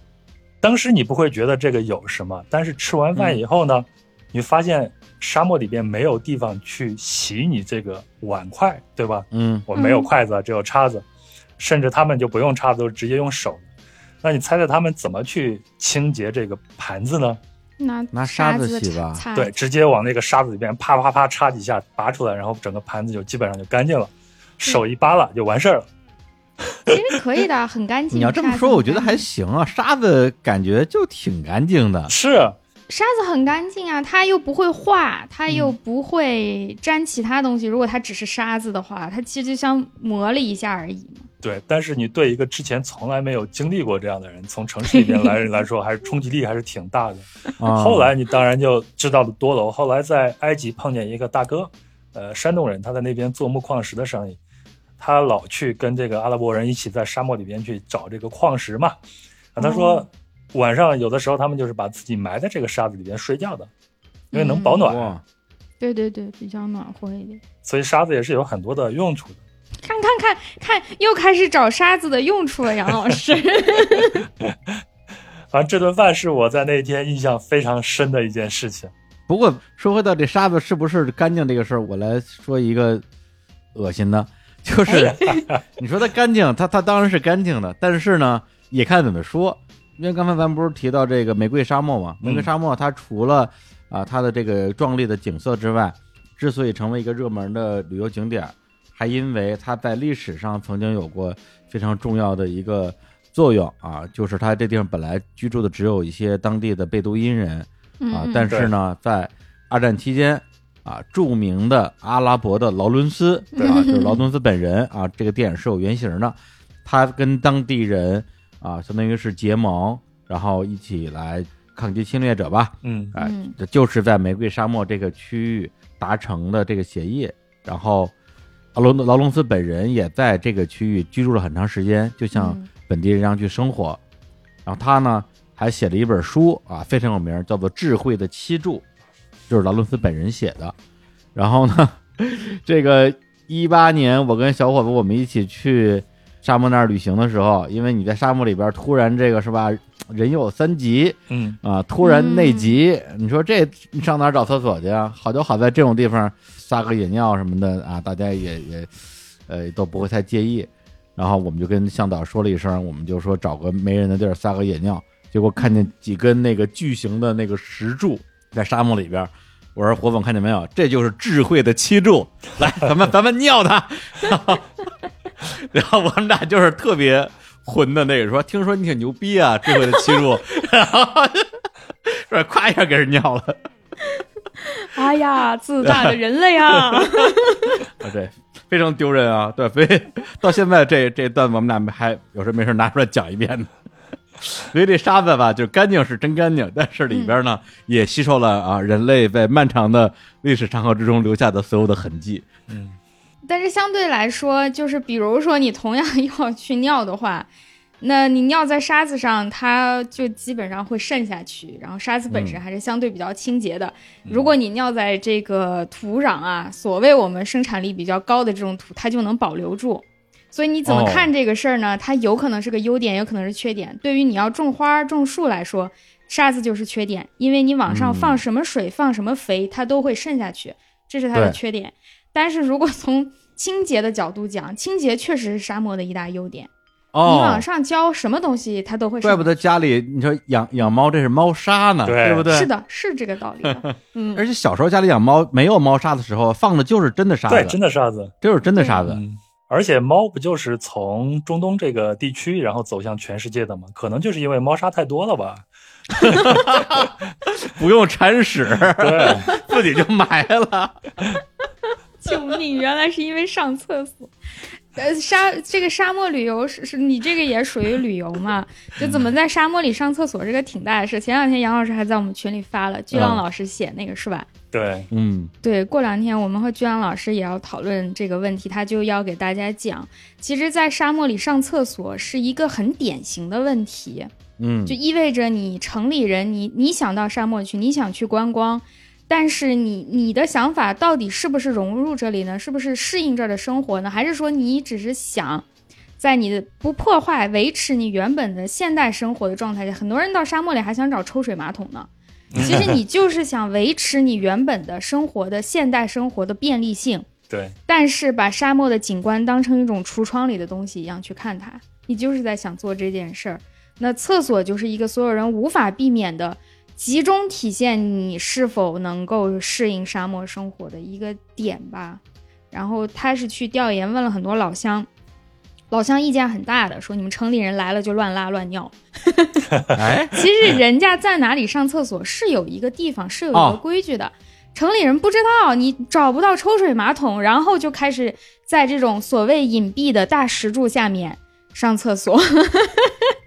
哦，人家是有固定的点儿的，不是说这个大漠茫茫到处是厕所不。是，那会慢慢，只要它是聚居地的话，它一定会形成它自己的规矩啊。哦，上厕所是就跟吃饭一样，是你每天要做的事儿，你怎么可能每一天都凑合呢？一定会就是你上厕所的地儿跟拿沙子洗碗的地儿不能是一个地儿，是吧？是吧？是这意思吧要有一？定距离的。啊你要心这么大也是可以的。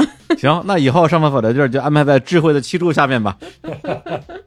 每次尿之前说一句：“听说你很牛逼啊哎呀，好丢人哦！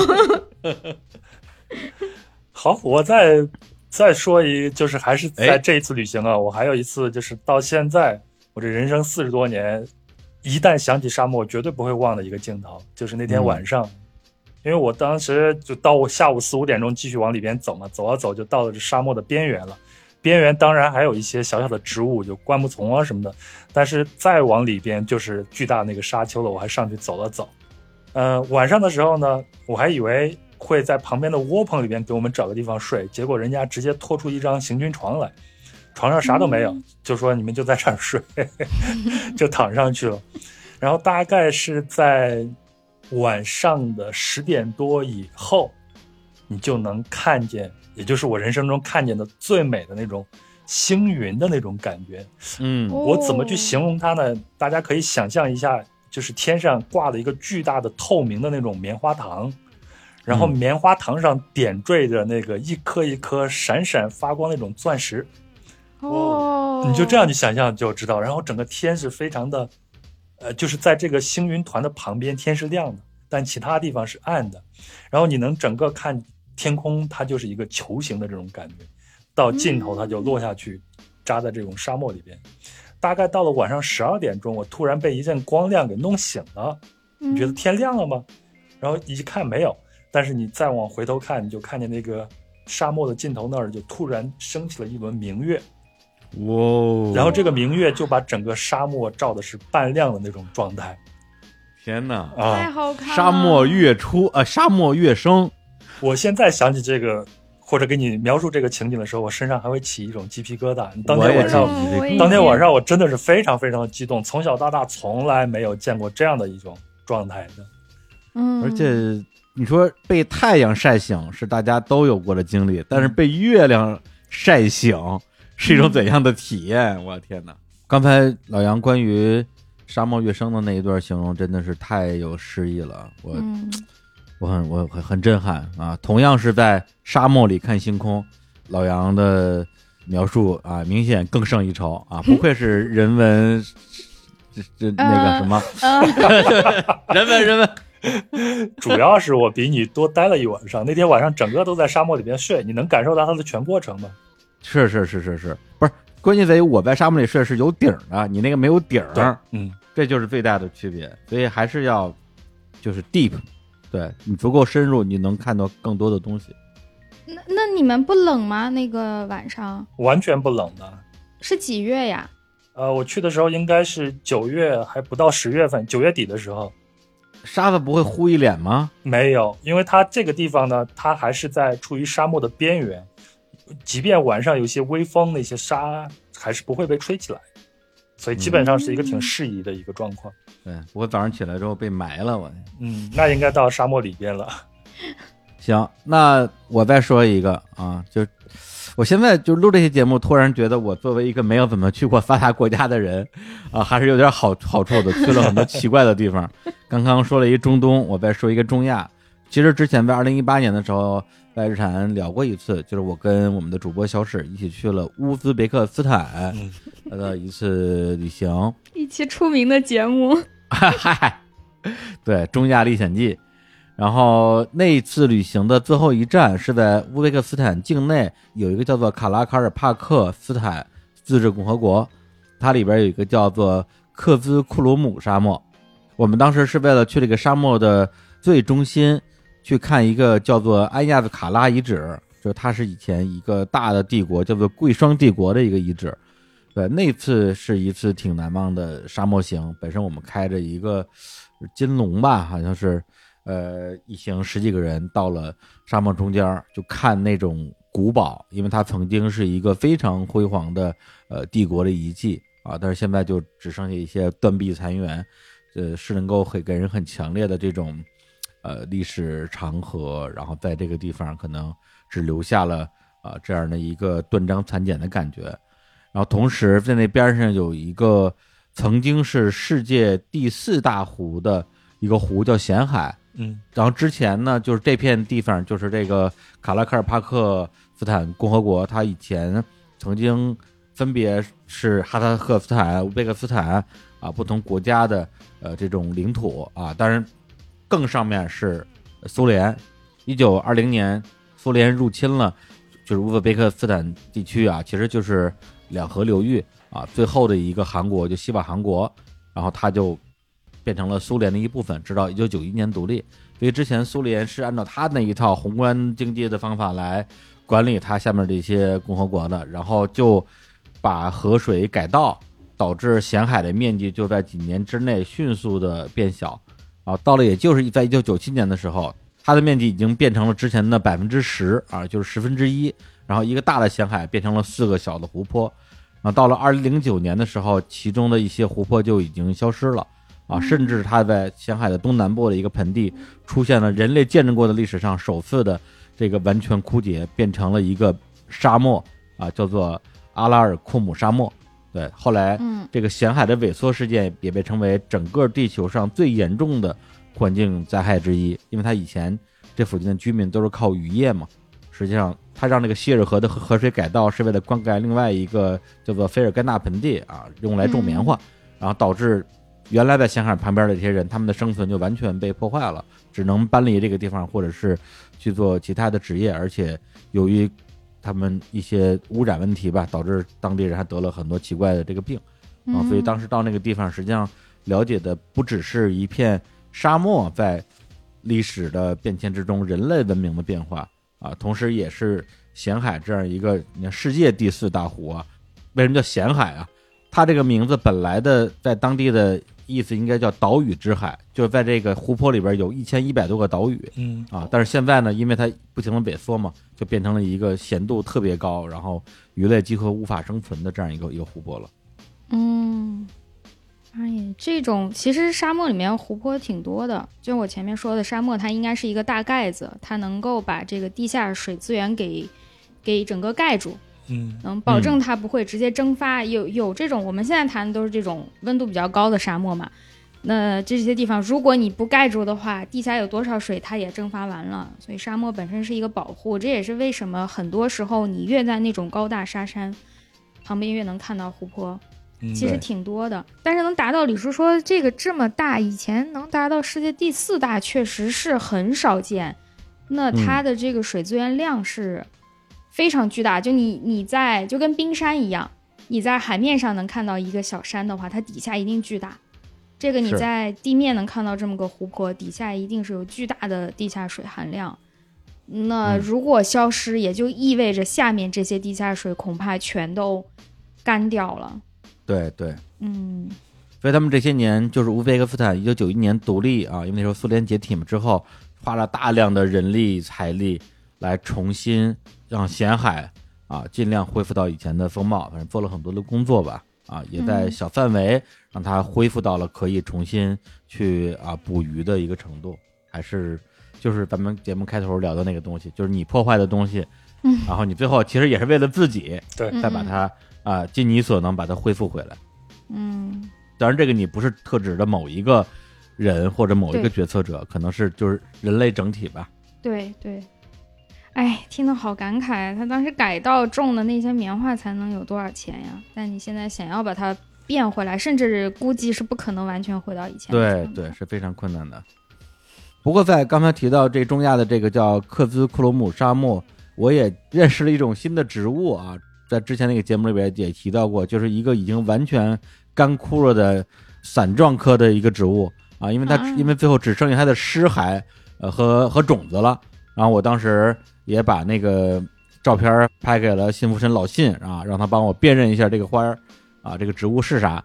然后他也给了一个方向吧。后来我上网搜了一下，这个植物呢，它的名字叫做阿魏嗯啊，这个魏就是这个什么姓魏蜀吴的魏，嗯，姓魏的魏。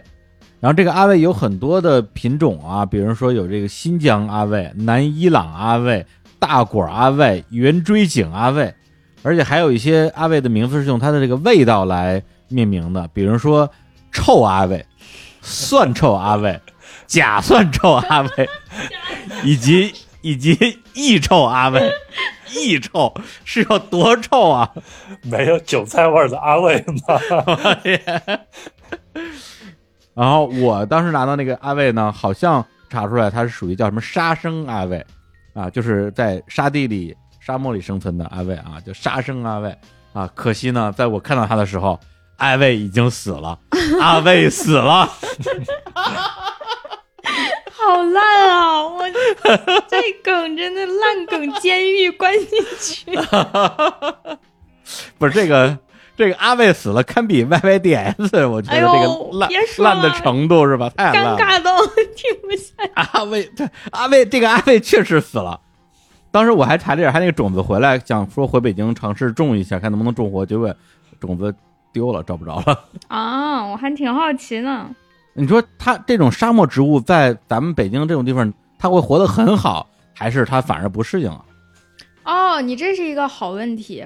哎，这个从我高中时候就在想，因为我们高中那个地理老师他老说一个话，就说什么你以为有些植物它就是喜阴吗？有些植物就是喜旱吗？他是没办法，他特别爱说这个，我们班同学都会说他是没办法。这个可能是他个人的一个想法，就造成一种印象，似乎所有的植物如果有阳光，如果有水，它一定活得更好。只不过其中有一些可以没有，好像是这样。但是后来就我了解的越多，我发现确实不是。有一些植物，它在经过了不断的淘汰和筛选和适应改变之后，它真的只能在那个我们所谓比较恶劣的那个条件下生存。你可以想象，就是当你以我们人类来说，你一天当然喝水是一个好事，晒太阳是一个好事，但是让你暴晒呢，让你喝十吨水呢，你一定会死。那么植物也类似，它它还是有一个上限。也尤其干旱区那种植物，它本身已经通过进化和筛选之后，它的根系、它的那个叶片，它能蒸发和它那个水平衡是有一个度的。你把它放到那种特潮湿的地方，放北京不好说，北京也够干的，反正。嗯，但是，比如说拿到广州，它一定不行，是吧？想也想我觉得这个肯定是分植物，比如说之前我们讨论过，就北北京啊，这叫什么绝壁三宝之七叶铁线莲，嗯，它就只能生活在绝壁之上。你把它拿回家里种花盆里、种花园里，就肯定死啊！嗯，这个人工培植是一个大难题，对对，在这个呃水土肥沃的地方就完全不能生存，这只能在绝壁上生活，这是一种。但是另外一种，就你说那种，它本身可能在它的原产地啊，长得也就是马马虎虎、普普通通，结果换了一个更肥沃的地方之后，就长疯了，嗯嗯，这不就是外来入侵入种吗？对入入侵物对吧？种会有这个问题，对，这是属于它不是说它只能适应的一种条件，嗯嗯，植物不一样。哎，对你你要说这个问题，我想起来，其实大家应该都接触过，就很多朋友喜欢养多肉，嗯。如果真认真养的话，你去买多肉专用土是特别疏松的，沙子很多的、很沉的那种土，那是多肉专用，因为多肉就是适应那种比较通风、水不要那么多的这个条件。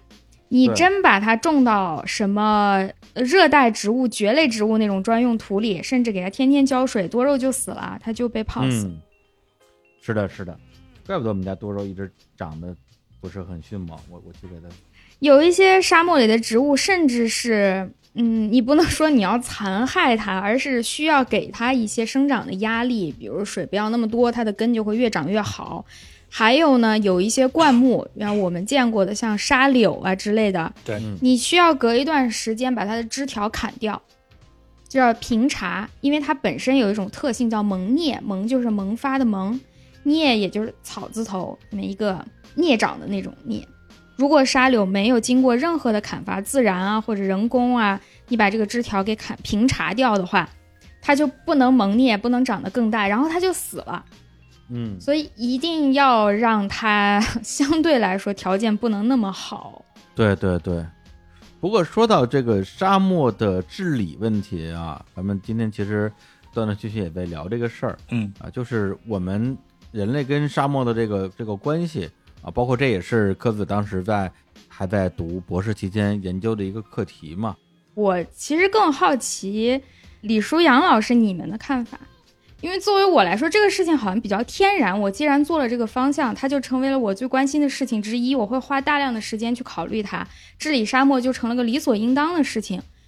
但是对于更多的人，普通人不生活在沙漠的，甚至日常生活不直接和沙漠发生交道的人，到底是怎么看？你比方说，你提到沙漠治理，你的第一反应是这事儿跟你关系大吗？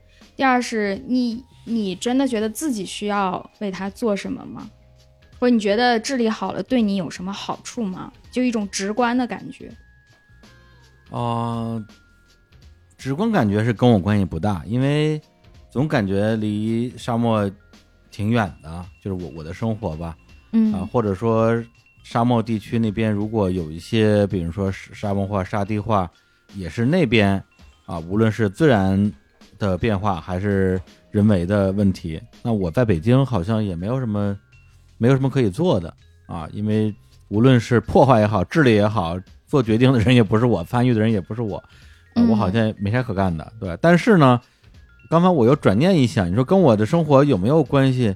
也不是一点关系没有。我就记得小时候北京这沙尘暴啊，对呀、嗯我就想说有这个呢几年简直了，就是我上中学的时候吧，每年一到春天，简直就出不了门儿，嗯出门必须得带我妈那种那个那叫什么纱巾啊，就就对，就是带老太太纱巾出门，要不然就一嘴沙子，而且每年春天都得有个小一个月的时间是那种每天早上一睁眼，窗从窗户往外看就是黄的，黄沙嗯漫天。对，但我确实不知道后来具体我们做了哪些工作啊、让这个东西消失了。嗯因为后来确实就几乎看不到了，好像是嗯在也是一八一九年的时候，好像有过一次，有过一次，然后那次北京就是北京的天黄了嘛，当时我都惊了，我说哇，这沙尘暴这个太多年没有见过它了啊，我还是还是熟悉的配方，对，所以这个这个是咋回事呢？啊、这个杨老师也来讲一下，你觉得呢？沙漠跟你有关系吗？我当然觉得有关系。我刚才就想反驳李叔，李叔作为一个 北京人，门头沟旅游形象大使，你怎么能忘记我们过去呢？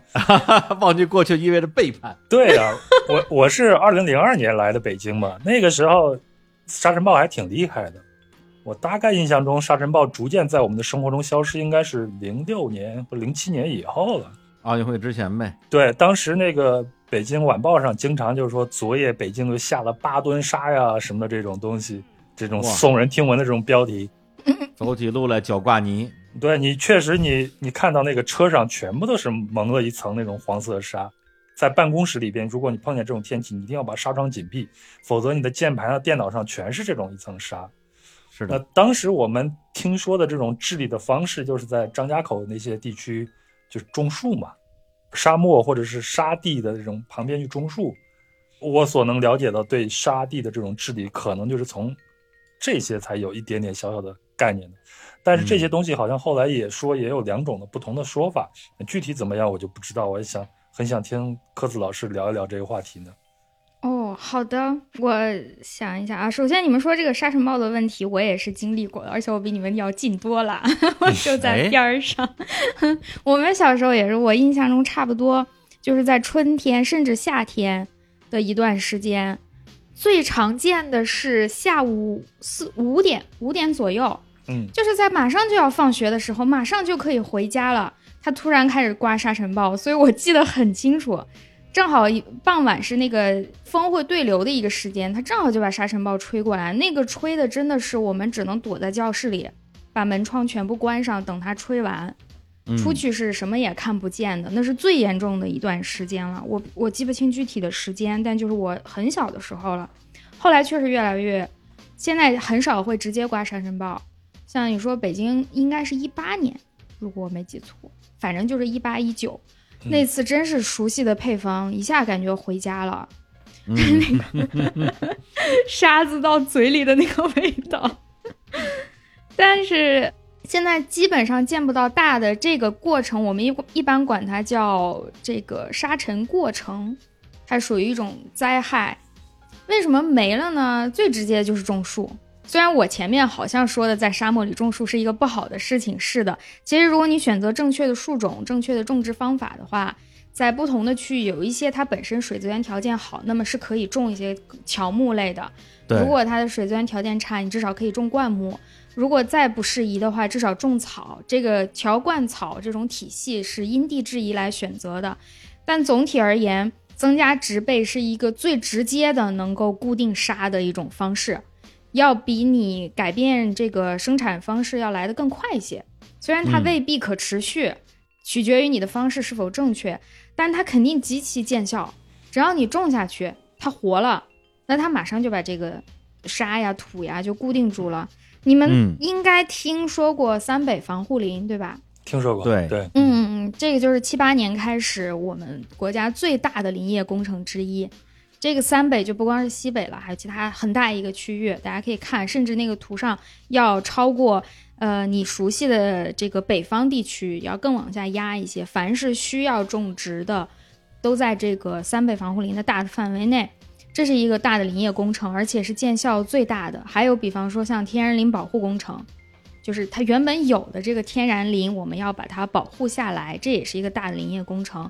呃，还有呢，像退耕还林、退牧还草，这也是大的林业工程。还有，如果是在北京的人的话，其实对大家影响最直接的是这个京津风沙源治理工程。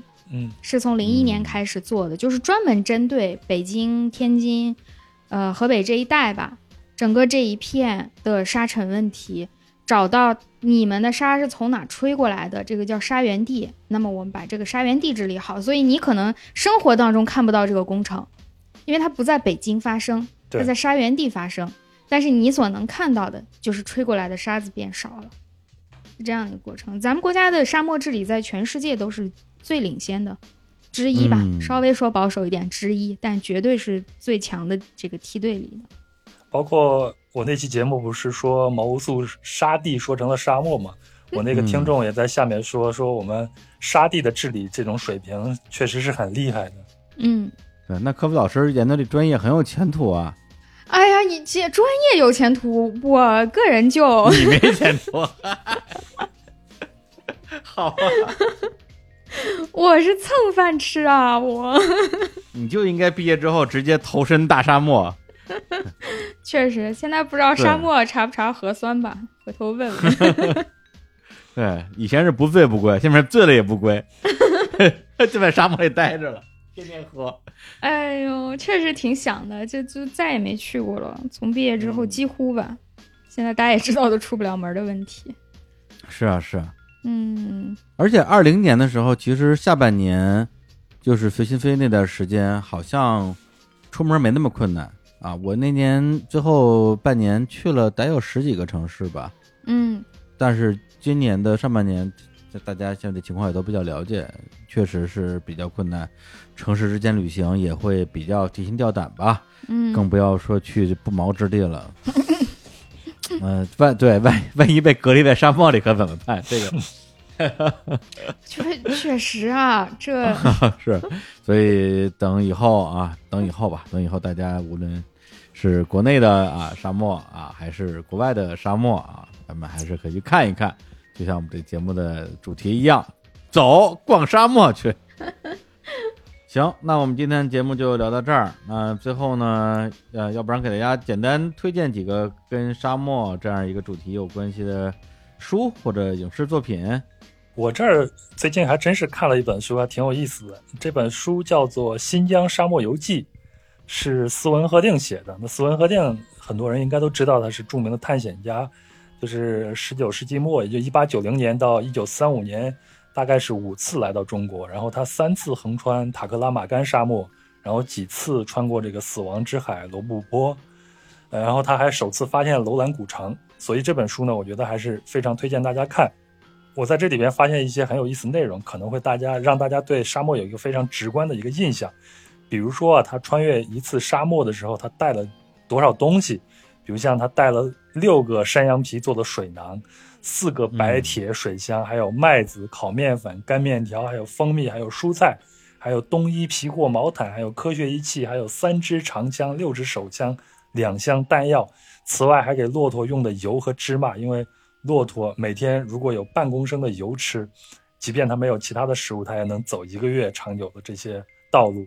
然后他还带了三只羊、十只母鸡、一只公鸡，水大概能用二十五天，计划是十五天到达目的地。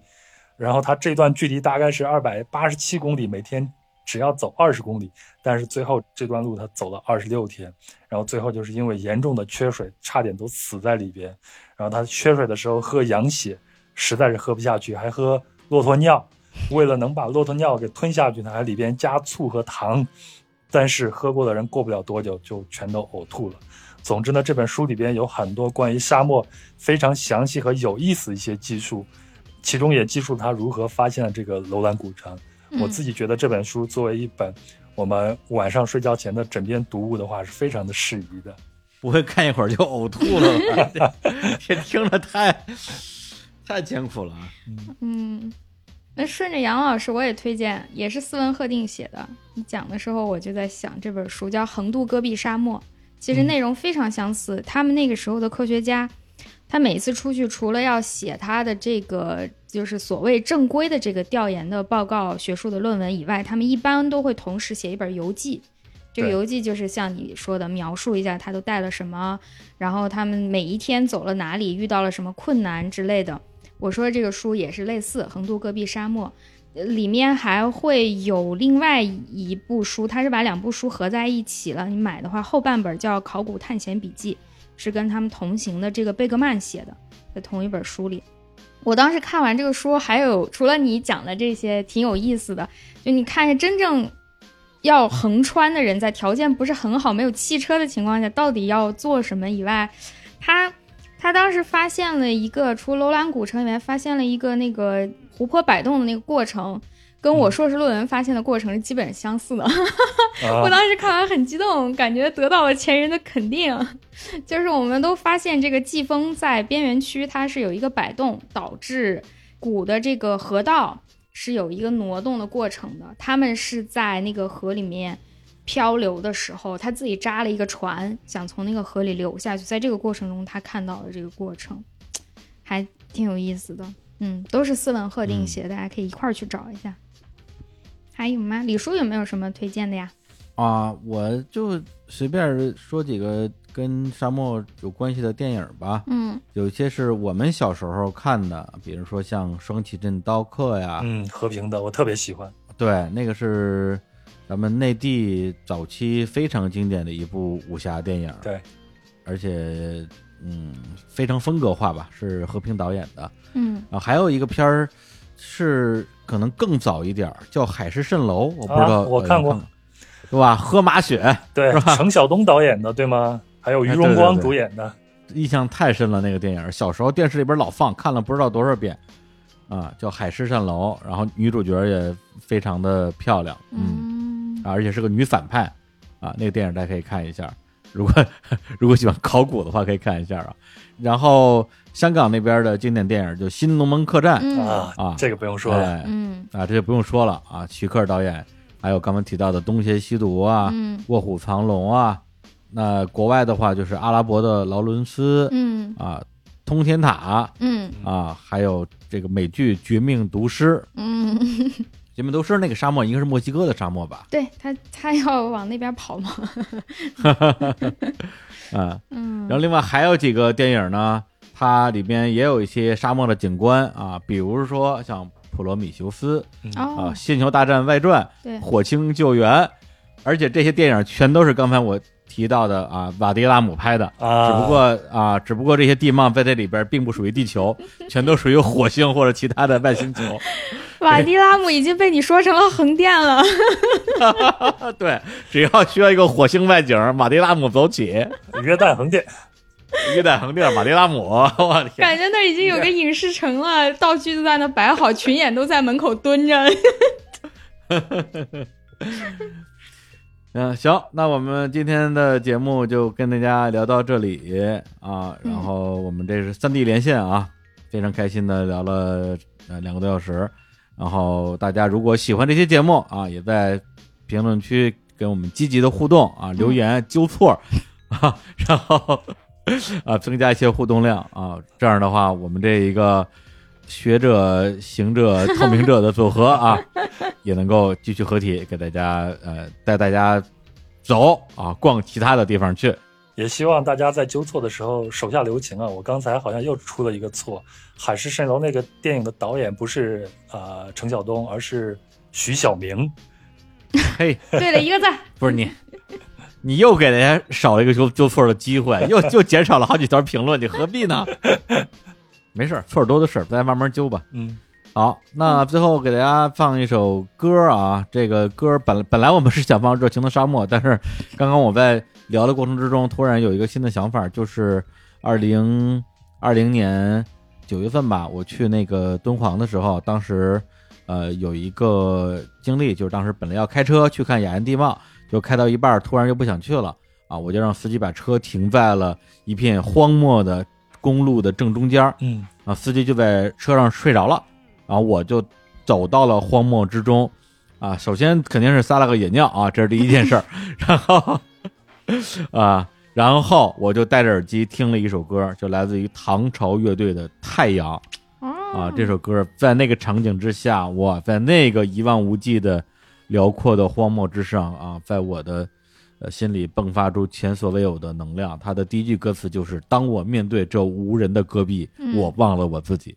嗯哎，在那一刻，我确实忘了我自己啊。那么就在这首歌里边来结束这期的节目啊。同时啊，还没有关注的啊，去关注一下柯子老师的《日之路》和老杨的播客《壮游者》。